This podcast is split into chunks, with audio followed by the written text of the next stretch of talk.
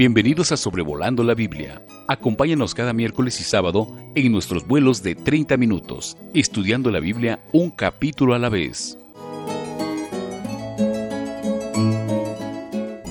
Sean todos muy bienvenidos a Sobrevolando la Biblia en este primer sábado del mes de octubre del año 2021. Estamos en el episodio número 110 en el cual estaremos dando enseñanzas sobre el capítulo 18 de Levítico. Soy David Alves Hijo y quiero mandarle un saludo a todos los que nos están escuchando, agradecerles siempre por sus oraciones eh, a favor de este proyecto, de poder ver todos los capítulos de la Biblia y también eh, los mensajes que nos envían de ánimo son de eh, mucha ayuda para nosotros y lo valoramos mucho. Queremos eh, hacerle saber que si usted ha recibido este audio de alguien más y lo desea recibir personalmente de nosotros cada miércoles y sábado, puede escribir ya sea por WhatsApp, por Telegram o Signal al número 52 322 349 2858. Lo voy a repetir. Es más 52 322 349 2258. De igual manera le queremos invitar a que visite nuestra página web www.gracia más gracia.com. Todo corrido www.gracia más gracia.com. Allí usted encontrará escritos de diversos temas, una sección de cantos, también hay una sección de recursos didácticos, una sección de estudios, en fin, hay mucho material que en la voluntad de Dios puede serle de bendición en su deseo de estudiar la santa palabra de nuestro Dios. Vamos a ver en el capítulo 18 de Levítico cómo hay tres secciones para este capítulo. En los primeros cinco versículos vamos a ver cuál es la base de nuestra moralidad y ya sé que estamos hablando de Israel y por lo tanto es era la misma base para ellos. ¿Por qué ya seamos judíos en el Antiguo Testamento o gentiles o judíos en este tiempo, por qué debemos de vivir una vida en pureza y santidad? Y los primeros cinco versículos nos van a contestar eso. Vamos a ver en los versículos 6 a 23 leyes sobre relaciones sexuales que Dios consideraba y que aún considera en la actualidad como ilícitas. Y del versículo 24 al versículo 30, que ya es el final del capítulo, terminaremos viendo las consecuencias que Dios impuso a los infractores de las leyes ya mencionadas. Y creo que el enfoque, el énfasis que Dios le da a este pasaje en el libro de Levítico es la exigencia que Él pone sobre nosotros en cuanto a la santidad y la pureza, especialmente, eh, específicamente, refiriéndose a temas sexuales, como lo vamos a ver aquí. Y esto es lo que vemos con las leyes que Dios dio a su pueblo, que Él quería que viviesen de una manera distinta a las naciones que estaban a su alrededor. Y lo mismo quiere Dios de nosotros en este siglo XXI. Él quiere que nos eh, apartemos de las prácticas, de las formas de pensar que prevalecen en nuestros tiempos. Los primeros cinco versículos, entonces, la base de nuestra moralidad nos ayudan a contestar por qué Dios quiere que vivamos de una manera distinta o diferente. Y él le dice a Moisés, va a hablar con él y le va a pedir que le comunique a Israel las siguientes leyes. Él quería que se hiciese claro que lo que él estaba a punto de mandarles venía de él. En el contexto de este capítulo y una frase que vamos a ver en unos momentos que se repite en distintas ocasiones, llama la atención que Dios le dice a, Moisés cuando él va a comunicarle estas leyes sobre relaciones sexuales que son ilícitas. Él dice, yo soy Jehová vuestro Dios. Creo que a través de esto Dios le está recordando a esta nación que ellos tenían que cumplir con distintos compromisos porque ellos habían aceptado entrar en pacto con Dios. Y estar en pacto con Dios no solamente significaba un sinfín de bendiciones, pero también acarreaba un sinfín de obligaciones. Así que Dios, con temas tan delicados que Él va a mencionar en este capítulo 18, Él quiere eh, establecer muy claramente la premisa del hecho de que yo soy Jehová vuestro Dios. Yo estoy por, por encima de ustedes, yo he entrado en pacto con ustedes y ustedes tienen la obligación de obedecerme. Y esa es la base también para nuestra moralidad, para el deseo que nosotros tengamos de, de vivir vidas libres de la promiscuidad y de la de libertinaje en cuanto a, a lo sexual, que Dios es nuestro Dios y que Él tiene esa superioridad y esa autoridad por encima de nosotros. Otra razón, otra base de la moralidad que Dios quería ver en su pueblo, que es lo mismo con nosotros hoy en día.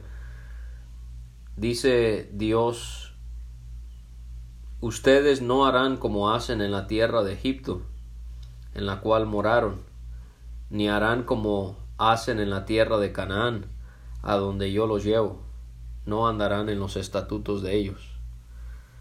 O sea que Tristemente, los pecados tan, tan feos y sucios de los cuales vamos a tener que hablar en este episodio que vemos en este capítulo, eran cosas que comúnmente se practicaban entre los egipcios y entre las naciones de Canaán. Pero no por eso Dios iba a permitir que su pueblo cayera en lo mismo. Otra vez, Él quería ver que los suyos actuaran de una manera distinta.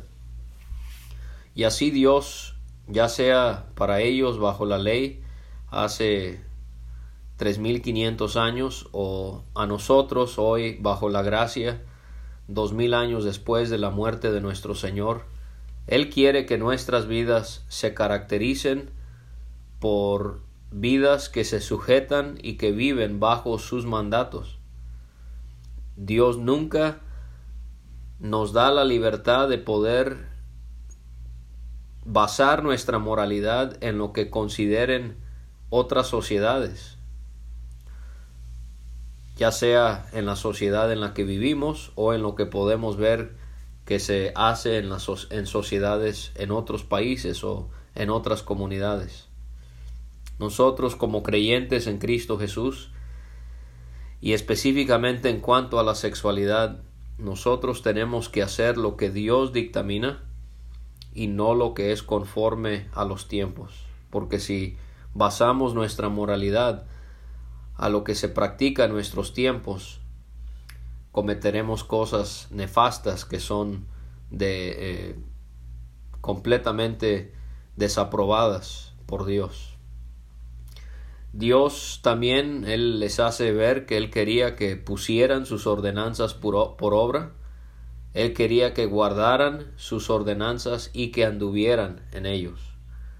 Hay como un triple énfasis allí para decir lo mismo, pero creo que es Dios tratando de enfatizar la seriedad de vivir una vida santa y piadosa delante de Él. Uno, Él quería que pusieran las ordenanzas por obra.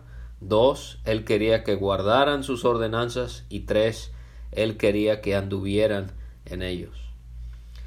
Ahora, en el versículo 4 al final tenemos que considerar una frase que se va a repetir en cinco ocasiones a lo largo de los 30 versículos que estamos estudiando. No siempre es exactamente la misma frase palabra por palabra, pero siempre conlleva la misma idea. Y es yo Jehová.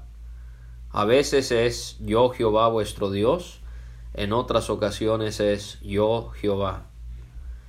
Y creo que no solamente les recordaba lo que ya hemos visto, que ellos habían entrado en pacto con Dios y que tenían que obedecerle, pero no sé si ustedes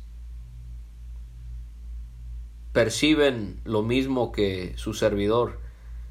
Y yo percibo el hecho de que hay algo que Dios está tratando de comunicarles con el hecho de que esta frase se encuentra siempre en el presente. No es yo fui o yo seré, es yo Jehová. Yo Jehová vuestro Dios, yo Jehová. Yo creo que quizás esto está enfatizando que las exigencias de Dios nunca cambian.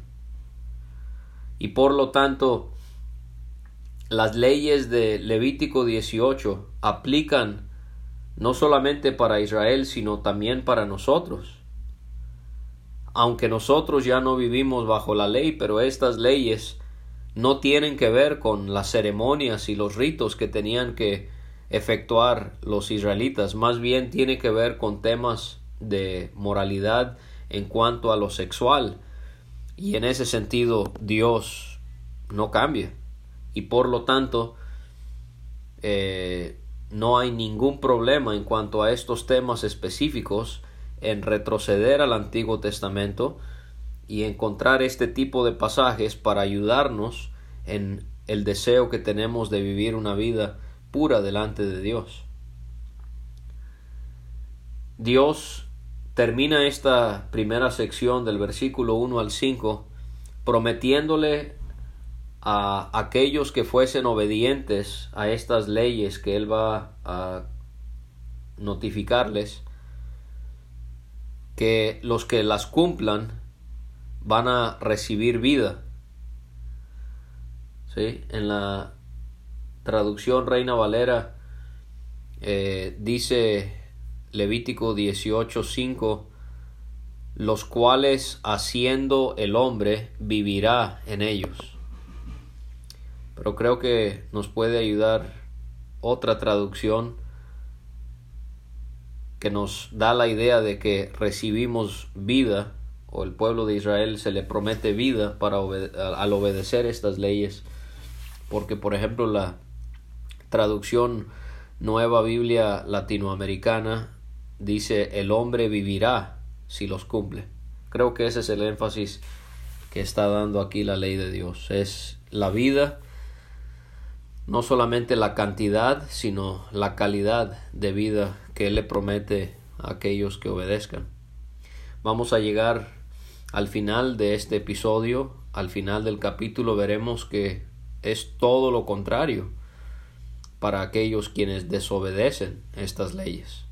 Si a los que obedecen se les promete vida, nos podemos imaginar que se le promete a aquellos que no obedezcan. Bueno, vamos a entrar en los versículos 6 a 23 a considerar estas leyes sobre relaciones sexuales que Dios tipificaba como siendo ilícitas.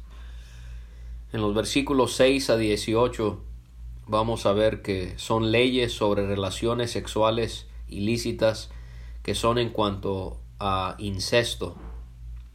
El incesto Tristemente tenemos que definir esto para que quede claro, pero el incesto es la relación carnal entre parientes dentro de los grados en que está prohibido el matrimonio.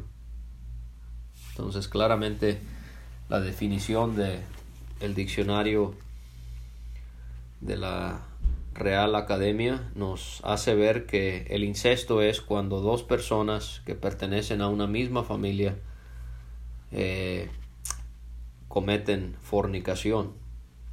La palabra fornicación es una palabra muy general que se refiere a distintos actos, pero es el mismo pecado. Por ejemplo, el adulterio viene siendo una categoría de la fornicación cuando una persona casada le es infiel a su pareja. Vamos a ver, por ejemplo, eh, el bestialismo o eh, la homosexualidad. Todos estos pecados son distintos tipos de fornicación. Pero Dios aquí Él está prohibiendo el incesto. Hay otros pasajes que concuerdan con esto. Por ejemplo, dice Dios en Levítico 20, 17, él hace ver que también él prohíbe el, el incesto, este pecado que estamos considerando. Él dice, si alguien toma a su hermana, hija de su padre o hija de su madre, viendo la desnudez de ella y ella ve la desnudez de él, es cosa abominable. Serán exterminados a la vista de los hijos de su pueblo. También encontramos otra prohibición en cuanto al incesto en Deuteronomio 27, versículo 22. Maldito el que se acueste con su hermana, la hija de su padre o de su madre. Y todo el pueblo dirá amén. Este fue el pecado que cometió Lot en Génesis 19, al salir de Sodoma, él tuvo relaciones, aunque estaba ebrio y aunque fueron las hijas las que idearon este plan, pero eso no dejó de ser el hecho de que él tuvo relaciones con sus hijas. Y vamos a ver ahorita cómo es que se manejó ese asunto en cuanto a relaciones entre familiares antes de que Dios le diera a Israel la ley. Pero esta idea que se repite en todos estos versículos de descubrir la desnudez es otra manera para decir que existieron relaciones sexuales. Así que cuando se habla de no descubrir la desnudez, se infiere que se está refiriendo a que eran personas con las cuales no se podía tener relaciones sexuales. Ahora, Génesis capítulo 5 nos hace ver que Adán y Eva tuvieron hijos, por ejemplo, eh, Caín, Abel, Set, pero también tuvieron hijas. Y asumimos que de esa manera fue que se reprodujo la raza humana en los tiempos de Adán. Dios permitió hasta que la ley fue dada a Israel que personas de una misma familia pudiesen procrear y tener hijos. Lo mismo podemos ver con los padres de Moisés, ¿cierto? Porque Amram era sobrino de Jocabed y ellos se casaron y tuvieron a Moisés, Aarón, a María. Según Éxodo capítulo 6 y versículo 30 podemos ver ese lazo familiar consanguíneo. Entonces es hasta que Dios le da a Israel la ley eh, que se prohíbe ya el que dos personas de la misma familia puedan casarse y puedan procrear. Ahora, tiene un aspecto moral, eh, pero también tiene un aspecto genético, porque Dios no solamente está ahora prohibiéndolo para poder proteger la integridad de la familia, ya no había la necesidad de que se reprodujera el mundo con esa urgencia, o mejor dicho, ya no se requería que fuese entre familia, ya podían casarse con personas de otras familias para poder reproducirse. Pero también Dios, obviamente, con el conocimiento, conocimiento infinito que Él tiene del cuerpo humano, Él está también protegiendo el aspecto genético. Él quería evitar que llegara al punto donde se reprodujeran personas de la misma familia y así naciesen hijos con defectos físicos o mentales. Entonces, en el versículo 7, Dios va a comenzar a dar los distintos escenarios en los cuales Él desaprobaría que dos personas tuviesen relaciones. Por ejemplo, en el versículo 7 son relaciones ilícitas con el padre o la madre de uno. Eso estaba prohibido. En el versículo 8 estaba prohibido que hubiesen relaciones ilícitas con la mujer del padre de uno. Se infiere que eh, ella es una madrastra y aún así estaba prohibido que no se pudiese tener relaciones con ella. Esto fue lo que hizo aquel varón de Corinto en la iglesia allí en 1 de Corintios 5.1. Eh, el pecado de él fue que tiene a la mujer de su padre. Y esto era un pecado horroroso delante de Dios que tenía que ser tratado. También este pecado lo cometió Rubén. Génesis 35 vemos que él tuvo relaciones con la concubina de su padre Jacob. Ahora, hay algo que está en algunos de los versículos y es el hecho de que si se descubría la desnudez de una persona, por ejemplo, de la mujer del padre de uno, se también también se descubría la desnudez de nuestro Padre. Y creo que Dios está enseñándole a Israel que tenían que respetar la intimidad que hay entre dos personas casadas, porque descubrir la desnudez de la mujer era descubrir la desnudez de su esposo. Y esto es algo que tenemos que tener en cuenta al sentir la tentación a cometer adulterio es tener relaciones con alguien que no es nuestra pareja, es descubrir la desnudez, no solamente de esa persona, sino también de su cónyuge. Y esto es afrentar esa relación tan íntima que hay entre dos personas que se han casado. En el versículo 9 las relaciones ilícitas son con hermanas. En segunda de Samuel 13 leemos de ese terrible episodio cuando Abnón, hijo de David, forcejeó con su hermana Tamar y tuvo relaciones con ella. En el versículo 10 se prohíben las relaciones con nietas. En el versículo 11 con medias hermanas. En los versículos 12 y 13 relaciones se prohíben con tías. En el versículo 14 con tíos o con sus esposas. En el versículo 15 se prohíben las relaciones con las nueras de uno, las esposas de los hijos. En Génesis 38 usted se acordará que Judá, buscando una ramera, sin saberlo él cometió pecado con Tamar, que era su nuera. En el versículo 16 no se podía tener relaciones con cuñadas. En el versículo 17 con hijastras o nietos de la mujer que alguien había tomado como esposa. Versículo 18, relaciones ilícitas con cuñadas. Entonces ahí vemos claramente cómo es que Dios va dando distintos escenarios, distintos ejemplos en cuanto al incesto y Él lo niega, lo, lo prohíbe más bien rotundamente.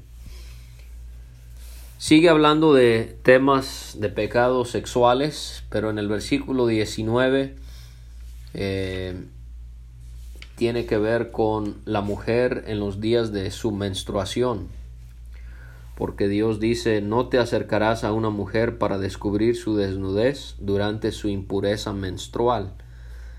Y ya se nos enseñó claramente en el episodio sobre Levítico 15 que tener relaciones con una mujer en sus días de menstruación era quedar inmundo y todo lo que ella tocaba quedaba inmundo. Dios prohibía. que una pareja tuviese relaciones al estar la mujer en los días de su menstruación. Por siete días ella quedaba inmunda. En el versículo 20 vamos a ver también otra prohibición de pecado sexual.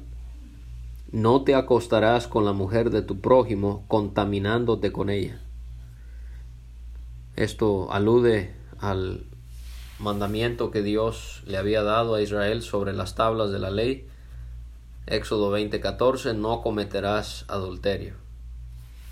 Y vamos a ver distintos adjetivos que Dios utiliza para hacernos ver las consecuencias que el pecado tiene en nuestras vidas.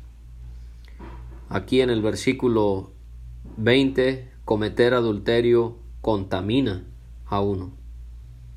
Dios dice, contaminándote con ella. Tendríamos que preguntarnos si vale la pena tener un momento de placer con una mujer que es ajena, pero contaminarnos. En el versículo 21, Dios da la prohibición de dar a los hijos para ser ofrecidos a Moloch.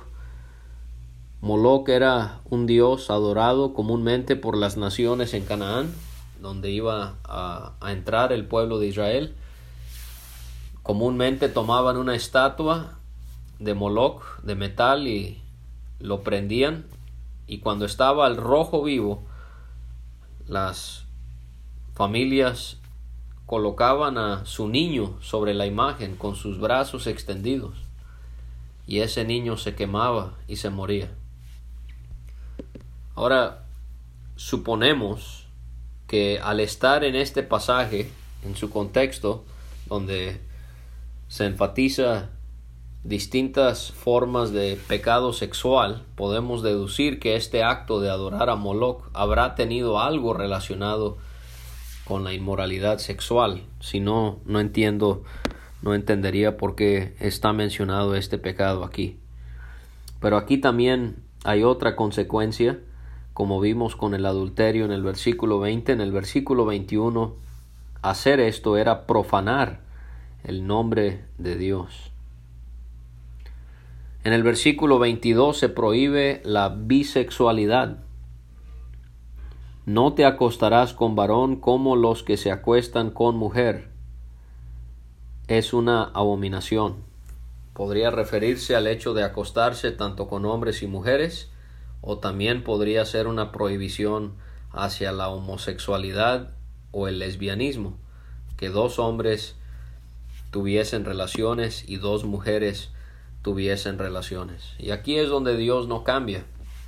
Y estas son cosas que deben de estar muy claras en nuestra mente que Dios jamás aceptará la unión entre personas de un mismo sexo.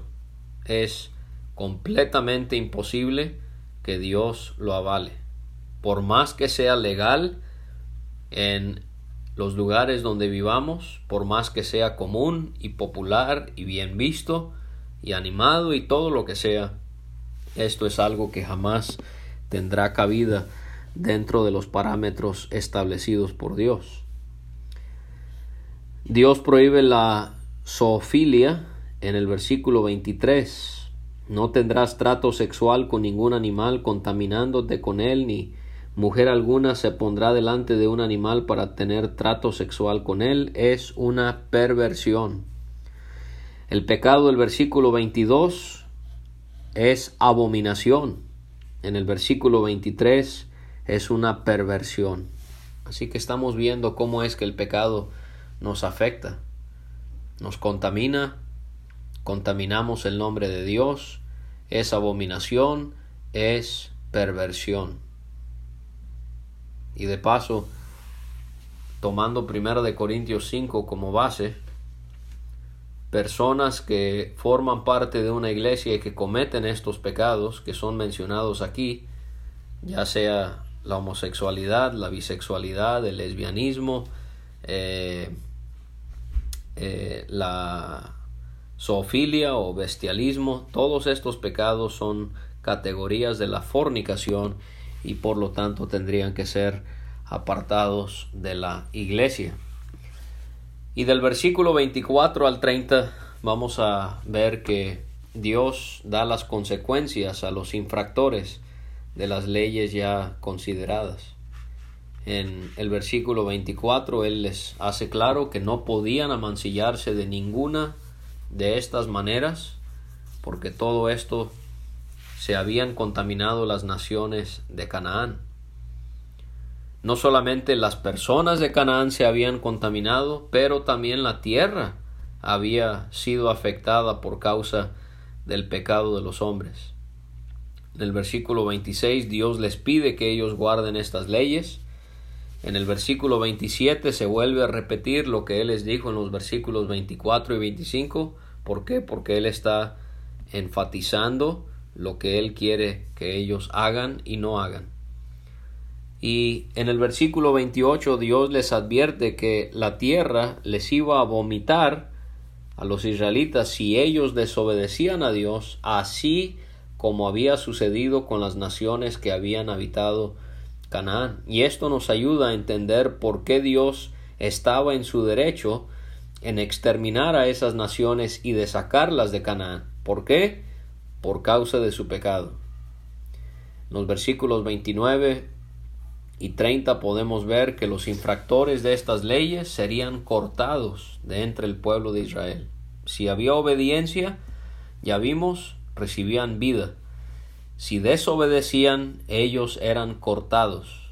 Cortados, ¿qué significa? Matados. Ellos morían por desobedecer a Dios y a sus mandatos. Yo escucho a, a hermanos y hermanas hablar de que cuando un hermano es apartado de la iglesia, de la asamblea, es cortado. Bueno, hay una ignorancia en cuanto al significado de esa palabra porque esa palabra significa ser matado y no creo que maten a personas que estén siendo apartadas de la iglesia. Entonces, no debemos de hablar así. Ser cortado era ser matado por causa de un pecado cometido. Y en el versículo 30 Dios termina otra vez insistiendo que Él quería que su pueblo obedeciera estas leyes. ¿Qué aprendemos de todo esto?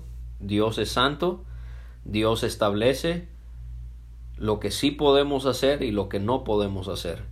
Y ya sea que vivamos bajo la ley hace 3500 años o vivamos hoy en el 2021, en cuanto a temas sexuales, tenemos que sujetarnos a la palabra de Dios y vivir de una manera recta y santa delante de Él, y guardarnos en pureza para poder continuar siendo agradables a Él.